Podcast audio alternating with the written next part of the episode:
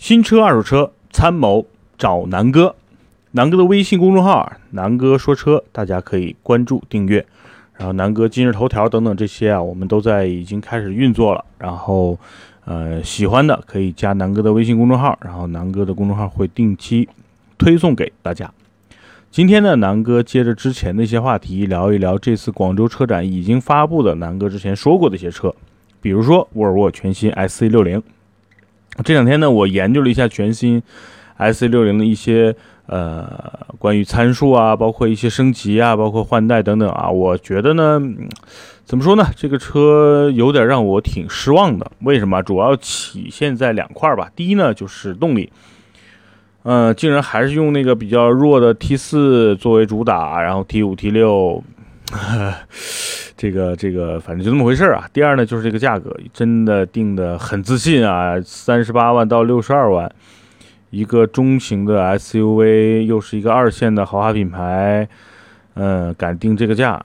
咱们先说说这个车吧，其实还是有一些亮点的。第一呢，我觉得在这个车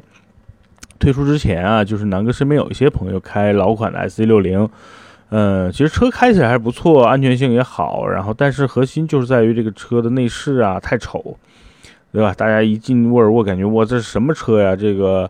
呃上一代的这个产品嘛，就跟就感觉跟零几年的车或者是一零年出头的那个车的设计的这种元素，本身沃尔沃就走这种简约风格，加上它原来那个内饰，大家都能想象一个内饰一个屏下边几个按钮。挺挺难看的，所以呢，上一代 S C 六零最后卖的是，啊，第一降了价，第二销量还是不怎么好，所以这是一个主要原因。那这次换代呢，首先从外观上确实挺不错的啊，就是基本上保持了和 S C 九零同样的这种这种线条，然后略小 S C 九零，然然后，嗯，无论是这个灯啊，还是在空间上啊，包括整个轮毂造型，我觉得还是不错的这个车。就外观上真的比上一代提升了不少，然后呢，第二呢就是这个呃车的这个尺寸啊，长宽高四米六八，然后一米九，然后一米六五，轴距呢两米八六五，基本上比上一代略大一点，但是没什么呃变化。然后说整个车平台吧，用的也是 SPA，呃，就是和沃尔沃 SC 九零基本是在一个平台上的。所以说大家可以这么想，就是如果说把沃尔沃 S C 六零定位成，呃，比如说它是如果 S C 六零作为这个平台的一个入门车型，那 S C 九零呢，基本上就是 S 六零的呃加长版或者叫呃加强版，也可以这么说，因为毕竟 S C 九零新上市的，那 S C 六零目前可能就是变成了。X C 九零的小地板，是吧？大概也可以这么理解。所以整个车比 S 九零小一圈，但是样子呢，保持的这个，如果你远看，基本上看不出来啊。所以总的来说还是比较嗯好看了。然后线条呢，比以前呢，比上一代真的是漂亮了不少。然后对比跟它相对来说算是竞争对手吧。那整个 S C 六 S C 六零，比如说和啊，奔驰的 GLC 啊，宝马的现款的叉三啊，其实在长和宽上都是要领先于奔驰的 GLC 和叉三，然后高度呢，嗯，基本上和这几个车都保持一致，都是不到一米七啊。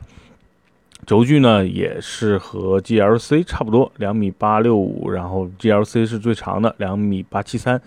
呃，内部空间呢，从图片上、现场的视频看呢，嗯，和现款其实并不是。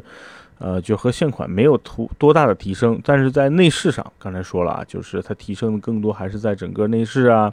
包括外观的这些灯啊，比如日间行车灯、转向灯，还有这个远光灯，基本上高配车型都配备了 LED，然后包括这个后边的刹车灯、倒车灯、后雾灯、转向灯、示宽灯，这些也都有了 LED 的光源，然后在轮毂上也配了一些新的轮毂，然后。我觉得还是不错，反正总的来说呢，就是全面的一个升级，新平台，然后新的外观、新的内饰，然后动力呢，基本上和现在沃尔沃家族用的动力差不多。嗯，内饰呢，确实比上一代漂亮多了。其实这一代的内饰给我感觉，哎，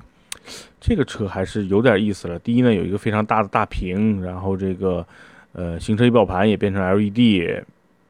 呃，虽然啊，虽然虽然这个挡挡挡把，我觉得还是那么土，一如既往的土，但是确实比上一代好看多了。上一代真的是难看啊。然后呢，这个啊多功能方向盘啊，然后液晶仪表盘啊，确实提升了这个车的一个呃科技感。加上现在比如高配配高配的这个呃车型，还有比如说。刚才说的 HUD 的平视系统，然后主动的 LED 大灯、转向辅助，包括它用了这个 B&W 的这个音响，确实还是，嗯，挺实惠。但是必须要掏很多的钱才能去买啊。然后呢，当然还有沃尔沃核心的这些，呃，比如说辅助系统，就是紧急避让辅助系统，还有这个 City Safety，就是城市安全系统，还有车道偏离等等，这是沃尔沃的一个看家本领。还当然还有一个全景天窗。我觉得这是这一代沃尔沃改款之后，无论是硬件上还是软件上有了很多提升。但是我在现在说说它的不足，就是说它的最大不足，T 五、T 五、T 四、T 五、T 八三种动力级别，基本上大家可以理解，就是一个是 2.0T 低功率，一个是 2.0T 的高功率，还有一个呢就是 2.0T 的这个增压版，就是所谓的呃呃插电式混合动力版。那插电混动里面不用想啊，那贵的就是非常离谱了。那咱们就说说 2.0T 的低功率和 2.0T 的高功率。大家可以想，基本上现在和奥迪家族的这个 2.0T，就是 EA888 的这个呃参数基本差不多啊。比如说那个奥迪 A4L 现在用的 2.0T 用低功率版就是190匹马力，然后高功率差不多200多，245吧。那沃尔沃也差不多就是这个水平。但是大家想想啊，它的售价。哎呀，怎么说呢？我觉得这次沃尔沃定价太有自信了。我不知道这发布的是不是最终的售价。如果是一个预售价，我觉得明显偏高了，大概嗯百分之二十应该。我觉得它起码要降到三四万，就每一个价格级别应该降个三四万，我觉得才是一个它合理的定价。因为大家想想，马上即将上市的新的奥迪 Q 五，我估计也就是这个价。然后呢，比如说马上即将上市的新的宝马 X 三。啊，在这个级别里边，其实都是可以吊打沃尔沃的啊，所以沃尔沃这个定价有可能它是最先发布的，所以它抢在 Q5 和呃宝马新的 X3 前面发布一个相对来说高的定价，后续可能做一些折扣，也有可能啊，这可能是沃尔沃跟 S90 一样的一个呃策略吧。嗯，怎么说呢？反正其实南哥对 S90 新的改款还挺期待的，但是今天看了价格。呃，除了价格不太满意啊，其他都还算可以，真的比上一代好多好了很多。嗯，但是大家想想，如果它直接竞争对手，如果抛开 BBA，它现在直接对手可就是呃凯迪拉克的 XT5 了。那 XT5 基本上现在在价格上、在外观上、在配置上，包括品牌上，其实要优于沃尔沃，所以嗯，看沃尔沃 SC90 最后的定价吧。然后再看一下过几个月之后的市场终端的一个优惠情况。如果大家喜欢，因为很多人还是喜欢沃尔沃的安全性啊、低调啊，包括是一个啊低调奢华有内涵的一个高级品牌嘛，所以它未来肯定还是有一些它自己的潜在客户。那就看最后这个市场的售价和优惠了，好吧？那第二个呢，说完这个 S C 六零，首先呢，南哥再接着打个分，S C 六零南哥的推荐分数呢，可能就是七十或者是六十五。就是及格多一点儿，但是不到优秀。主要原因，南哥觉得价格定的有点高。那咱们再说一个啊，斯柯达的一个叫科洛克。科洛克呢，定位呢，其实我觉得它就是一个野地，原来野地的升级版。但是呢，他们可，呃，整个平台或者说它是在野地和柯迪亚克之间的一个紧凑型 SUV。然后同样的，出自 MQ 平台，搭载的是 1.2T 或者 1.4T 的发动机。首先，它从动力上是一个比较弱的一个。一个 SUV，它定位呢肯定真是是一个入门的，呃，比如说呃捷达，捷达的 Cross 版，大概是这样啊。应该你想，大概你想用的是 MQ 平台，搭载的就是现在的啊朗逸啊，捷达用的这个 1.2T、1.4T 的发动机，然后号称标配全系的什么发动机启停和这个能量回收。本身你想这么低排量的发动机，你要这些能量回收有什么用啊？所以呢，我觉得这个车呢，应应该是在柯迪亚克之下，向呃十几万这个市场冲击的一款斯柯达的一个产品。然后呃，肯定啊，马上大众会跟着在同平台发布一款类似同平台的，只不过换了个标、换了个名字的大众的 SUV，然后价格肯定要比它贵个几万。啊，应该价格现在没有公布啊，所以呢，就是我觉得这个车应该就是在十四五万上下，大概是这样。然后你看大那个柯迪亚克主打的就是二十万到三十万这个区间嘛，那克克洛克应该是在十五到二十万区间的这么一个都主打车，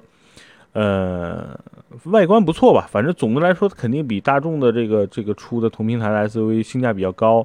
颜值呢我觉得也不错，所以呢，我觉得等真正上市吧，看看价格。因为大家可以对比一下这个，呃，现在克洛克的这个参数，基本上就是原沿系原来野地，也就是老的途观的一个平台，长宽高分别是四米四，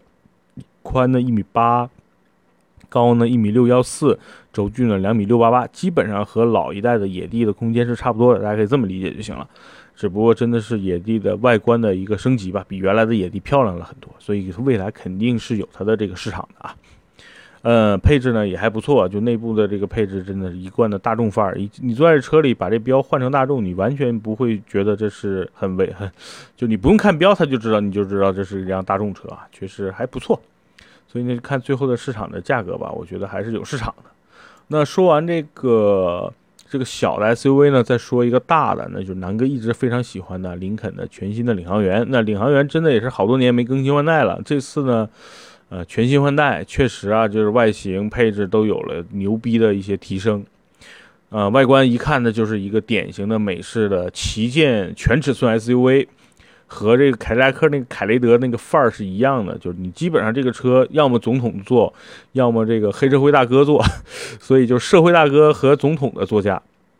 外观霸气，颜值牛逼，对吧？威猛英勇。然后大轮毂、大灯、大格栅，我操，就这个车就是，总之就是大。所以南哥非常喜欢这个风格，但是因为大排量，你要交大量的税，那这个车售价也不便宜。那基本上那个在广州车展公布的价格啊，一百一十五万。嗯，哎呀，怎么说呢？车真的是好车，在美国的售价也非常的良心。那就到了国内没办法呀，你要交很多这个排量税啊。一百一十五万可能有三四十万、四五十万的这个税的钱，没办法啊，这这就是这个中国跟这个美国的这个所谓的使用环境的区别。美国没有对大排量的车有一些很很强的税收，那中国呢就对进口的这些大排量车施了很多重税，所以它的售价基本上三分之一到一半都是在税上了。哎，这车真的挺漂亮的啊，你车头又高，整个长宽高基本无敌。整个前脸啊、灯光啊，包括内饰，都是二零一七年、一八年这个时代应该有的这个这个车的一个配饰了。我去，确实漂亮。这个车，你大家可以在网上看一些图片，内饰就是走的这种社会大哥范儿，对吧？走的这种实木，然后这个呃豪华，然后这种大气的这种感觉，它确实走的不是科技范儿，就走的是豪华大气范儿，然后。一般这个车真的是大多数大哥都是坐的啊，开的车呢就司机有点像奔驰 S 的这个感觉，所以这个车整个内饰配置，然后再到座椅，真的是美式的典型座椅。就是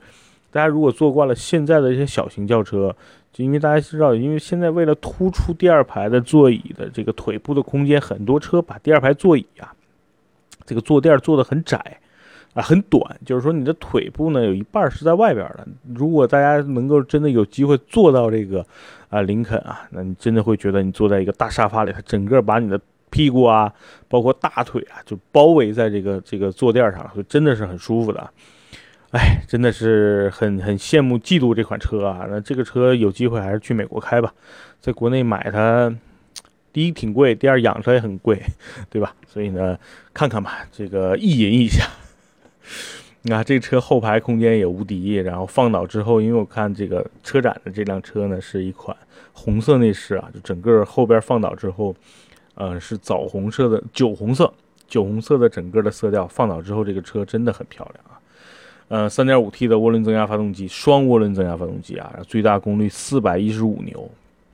，415马力，然后最大扭矩呢670牛，很牛逼的一个参数啊，这是也是这个。啊，福特旗下应该算是这个排量最好的发动机了。然后承载式车身，然后整车的重量确实很重啊，傻大黑粗嘛这车。然后怎么说呢？给人的感觉就是敦实。哎，你领航员确实确实值得拥有啊，但是前提是这个资 money 要要要足够。另外一个呢，其实是南哥比较看好的，你比较失落的是别克呢，这次那个昂科雷啊没有推出，但是呢推了一个昂科威的改款，也就升级款吧，那就是升级了一些外观和内饰，我觉得真的不错。因为现在昂科威优惠力度也挺大，然后整个车的行驶品质跟静音是我最看重的，包括内饰的这种豪华感。嗯，我觉得昂科威现在还是有卖点的，然后还是值得去买的。尤其现在升级之后，我觉得优惠力度应该不会变，还是会有那么大的优惠力度，只不过是做了一个升级，所以现在买性价比真的很高。昂科威还真的是值得购买的一款别克车。然后主要呢，这次升级的是前脸，还有一些内饰的一些呃升级吧。比如说在中控上加了一些木纹的这个这个装饰板，确实挺漂亮的。然后还有一些在原来的这个，比如杯架啊、多功能按键啊，加了一些这个镀铬，确实从视觉效果上比原来更漂亮了。其他的像座椅啊什么，依依旧是这种豪华的感觉啊。然后，嗯，怎么说呢？呃，加了一些安全配安全的配置，比如说六六气囊、LED 的日间行车灯，然后一键启动、无钥匙进入，然后主动降噪，这是原来的有的一些技术，所以在这个车上继续得到了一些加强。所以整个车来说，现在，嗯，优惠力度现在不知道，因为现在可能市场上刚刚开始铺吧，因为在车展上发布的嘛，我估计优惠力度一定还是原来的力度，只不过就是原来的车型平行。就同步升级了嘛，所以我觉得现在的昂科威是值得入手的，嗯，很值得购买。和现在的奥迪 Q 五一样，南哥觉得，如果你对新旧没有什么感觉的话，就是挺值得买的。就是昂科威和现在的奥迪 Q 五这种五座的小中小中型吧 SUV 里边，这两个车还是南哥推荐，推荐指数八十分以上。好吧，那今天呢就说了说这么多。呃，SUV 有大的，咱们刚才说林林肯，对吧？那中型的有这个昂科威，SC60，然后小的还有一个柯迪亚克那款，好吧？今天咱们就说到这儿，然后祝大家这个新的一周工作愉快，生活快乐，然后关注南哥微信号，然后在这个音频下边可以大家什么点评赞是吧？多多多多点评，多多转发啊，多多给南哥点个赞。好吧，如果需要加入南哥聊天的这个大家前，可以加南哥的微信幺六九幺八六六，还有呢南哥的微信公众号南哥说车。好吧，今天节目就到这儿，大家拜拜。